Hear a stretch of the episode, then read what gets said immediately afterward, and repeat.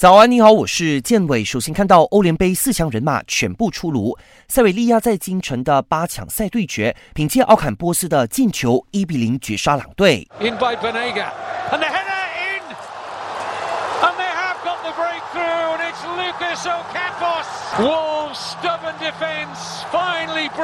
本赛季是塞维利亚第六次闯入欧联杯半决赛，他们接下来将与曼联争夺决赛席位。另一边的顿涅茨克矿工也火力全开，开场仅仅两分钟就破门取得梦幻开局，之后再连进三球，最终四比一淘汰巴塞尔，抢下最后一张四强门票。到时他们的对手是国际米兰。距离欧联杯半决赛还有六天，在昨天八强赛中拉伤右腿肌肉的国米大将桑切斯，据说伤情不乐观。很可能赶不及痊愈出征这场比赛。